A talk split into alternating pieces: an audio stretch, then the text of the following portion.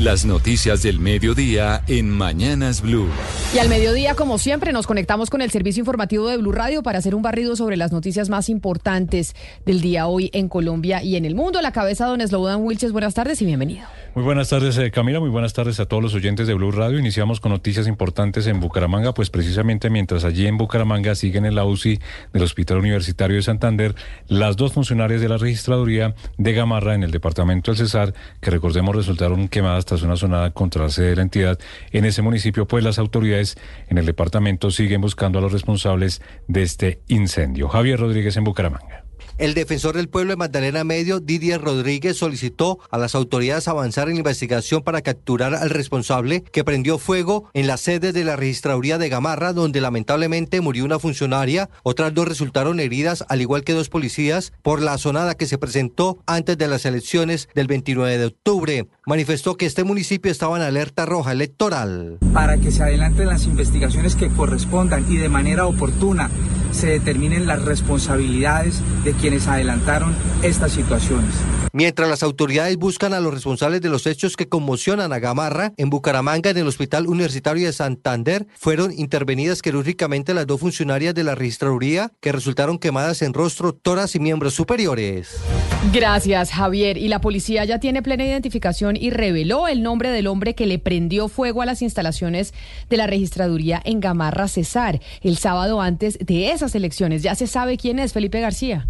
Como Cristian Lobo fue identificado el hombre que le prendió fuego a las instalaciones de la registraduría en el municipio de Gamarra, departamento del Cesar, y que causó la muerte de Duperli Arevalo, esta funcionaria que estaba en el baño en el momento del incendio. La policía está invitando a este hombre para que se entregue cuanto antes y le recuerda a la ciudadanía que hay sobre la mesa una recompensa de hasta 100 millones de pesos por información que lleve a su captura. El general Nicolás Zapata es subdirector de la policía. Un señor que se llama Cristian Lobo, allí es reconocido en el municipio. Hemos estado a la comunidad solicitando información. El sábado, por lo menos en la tarde, hubo varios allanamientos coordinados con la Fiscalía. Eh, hay una actividad judicial importante para poderlo capturar. Hemos lanzado un cartel también con su fotografía que es públicamente conocida. En este mismo municipio donde se registró este hecho ayer en la jornada electoral ganó el voto en blanco con el 51% de la votación representada en 3.474 votos, seguido del candidato por el Partido Conservador Harry Rodríguez con 2.677 votos.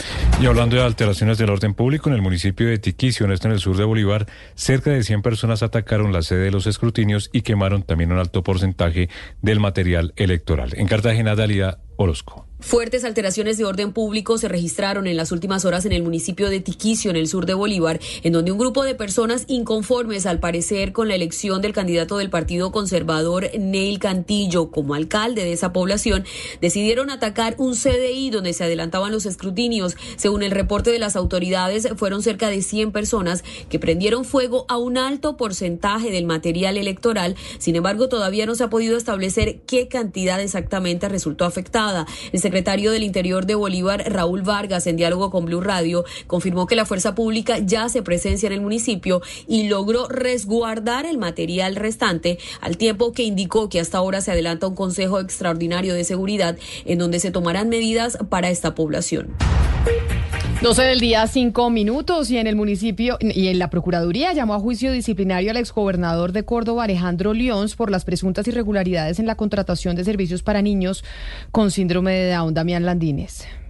Sí, señores, y este caso generó bastante rechazo porque al exgobernador de Córdoba, Alejandro León, no se le ocurrió nada más que jugar con la contratación de las IPS para brindar terapias de neurodesarrollo a niños con síndrome de Down. Pero estos cargos también se formularon contra Edwin Preciado Lorduy, era el exsecretario de Salud de León, porque según la investigación, los exfuncionarios habrían omitido escoger la mejor oferta para prestar servicio. Pero además hay que sumarle que sin cumplir ningún requisito, en la norma entre prestadores de salud y los responsables de los pagos, pues se habrían firmado actas donde se fijó el costo del paquete integral de terapias por cada niño con síndrome de Down en un valor de 2.250.000 pesos. Según la Procuraduría, pues Lyons presuntamente omitió su función de control y vigilancia de la contratación, lo que habría vulnerado los principios de transparencia y legalidad en la contratación con el Estado.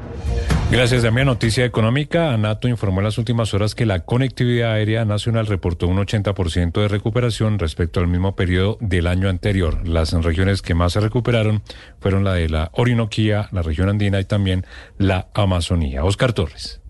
A pesar de las dificultades que se presentaron en el primer semestre de este año, se está reportando una recuperación en la conectividad aérea nacional. ANATO calcula, basado en los datos proporcionados por ProColombia, que entre enero y octubre del 2023 la conectividad nacional ha presentado una recuperación del 89% respecto al mismo periodo del año anterior. Paula Cortés es presidenta ejecutiva de ANATO. Es muy positiva la recuperación que registran las regiones. Es fundamental la promoción de los destinos con potencial turístico que anteriormente no eran tan visitados por los colombianos. Esto estimula a los viajeros a descubrir experiencias nuevas. Para este periodo, la Orinoquía ha presentado una recuperación del 97% de sus frecuencias semanales directas en vuelos nacionales, seguida de la región andina con un 93%, la Amazonía con un 92%, la Pacífica con un 87% y por último la región Caribe se encuentra en un 76% de la conectividad nacional que contaba con el mismo periodo del 2022. 12 del día, 7 minutos y en medio del optimismo de la industria de las telecomunicaciones con la subasta de las 5G, una de las empresas de telefonía celular, WOM, le está pidiendo al gobierno nacional, Marcela, que tome las medidas necesarias para restringir el poder de mercado de Claro, una pelea que no cesa entre esas compañías. Una pelea, Camila, buenas tardes, que lleva años en el sector. Claro fue declarada oficialmente como operador dominante en Colombia en el año 2021, pero hasta ahora no se han tomado medidas concretas para limitar ese poder dominante del mercado y justamente eso es lo que están pidiendo desde WOM. Ahora hablamos con Ramiro Lafarga, el presidente de la compañía, quien dice que controlar este tema de la dominancia es clave para un despliegue rápido de la banda ancha en el país y para controlar algunos problemas del mercado. Le espera que la decisión salga antes del inicio de la subasta el 20 de diciembre. Si no sale, Sería, yo creo, una mala señal. Yo creo que, es bueno que salga antes. Encima la, CRC tiene tres eh, consejeros, dos de los cuales terminan su mandato en febrero. Así que el temor, Camila, es que si esa decisión no se toma rápido, pues se vayan los actuales consejeros y con los y con la llegada de los nuevos, pues se empantane este proceso. UOM tiene más de mil millones de dólares en inversión en Colombia, ha desplegado unas cinco mil cien antenas y le está apostando a esta subasta del Ministerio de las TIC. Dice que tiene razón el gobierno en bajar los precios del espectro y le pide a la Contraloría que tengan en cuenta que en otros países las tarifas son aún mucho más bajas que las que se pusieron en Colombia. Pero también les dio un jaloncito de orejas al gobierno le dice que es hora de bajar la burocracia y favorecer el despliegue de antenas e infraestructura. Y esto, Marcela, se da también en medio de una serie de rumores de un posible cambio ministerial, en donde entraría el ministro de las TIC, Mauricio Liscano. La gran pregunta es, ¿Liscano alcanzará a dejar lista y adjudicada esa licitación de las 5G antes de irse? Esto obviamente son meras especulaciones que se habla mucho de ese remesón del gabinete después de los resultados de las elecciones de ayer. Pues eh, ya veremos eh, si comen ya la la subasta está programada para el 20 de diciembre si nada extraordinario ocurre. Eso me parece, pero eso además me parece el colmo, porque el 20 de diciembre está todo el mundo de novenas y fiestas navideñas y nadie va a estar pendiente de la licitación 5G, una de las más importantes para el país. Y sabe qué me sorprendió además que lo más importante 5G es importante, pero lo más importante de esta subasta son los remanentes de 4G que quedan ahí porque eso es lo que vamos a ver más rápido. El 5G todavía es caro, los teléfonos en 5G todavía son demasiado caros para que sea masiva la utilización de la tecnología, pero esto es como volver a repartir las cartas de naipe en la mesa, a ver quiénes juegan en los próximos años. Entonces todo el mundo de la industria está súper pendiente de la subasta. A usted le va a tocar trabajar en diciembre. No crea que se iba a poder ir de vacaciones cuando empiecen las novenas, porque pues, si hay licitación 20 mínimo diciembre. Es un mes movido, muy movido. movido para la economía. Y vamos a Migración Colombia porque desde el primero de noviembre volverá a cobrar la tasa de ingreso al país a todos los ciudadanos canadienses que lleguen a los aeropuertos internacionales. ¿Por qué razón se tomó esta decisión por parte de Migración Colombia? Santiago Rincón. Y el gobierno colombiano ha tomado esa decisión en reciprocidad. ¿Eso qué quiere decir? Como Canadá empezó a cobrar por los datos biométricos a los colombianos, pues ahora nuestro país hará lo mismo y a partir del próximo primero de noviembre, los viajeros de nacionalidad canadiense que ingresen a Colombia deberán volver a pagar una tarifa por el procedimiento de control y verificación migratoria en el sistema, como se hacía hasta hace cuatro años, hasta julio de 2019. Según Migración Colombia, el valor de la tarifa será de 256 mil pesos colombianos o su equivalente en dólares canadienses de acuerdo con la tasa de cambio y se puede cancelar también en dólares estadounidenses a través de medios electrónicos. Así es que desde el próximo mes todos los viajeros canadienses que lleguen a los aeropuertos internacionales de Colombia tendrán que pagar esta tarifa. 12 del día, 12 minutos y en las próximas horas entrarían en operación las unidades de generación de energía 3 y 4 en Hidroituango. EPM garantizó la estabilidad y la seguridad de la central, Héctor David Santamaría. Pese a que desde la semana pasada estas nuevas unidades fueron sincronizadas al sistema de potencia nacional por parte de EPM, se privilegió la estabilidad en la prestación del servicio de energía con el fin de garantizar un adecuado desarrollo y transmisión de datos para la jornada electoral que se llevó a cabo este domingo. Al respecto, el gerente de EPM, Jorge Andrés Carrillo. Prendimos las cuatro al tiempo, no hubo ni la más mínima oscilación, nada, nada, no hubo ningún efecto. A la más mínima señal de la central mejor monitoreada del mundo, hubiéramos parado. En los últimos días, la Unidad Nacional de Gestión del Riesgo ha señalado que ha liderado dos puestos de mando unificado en donde se le ha hecho seguimiento a las pruebas que se le hacen a la central en el norte de Antioquia.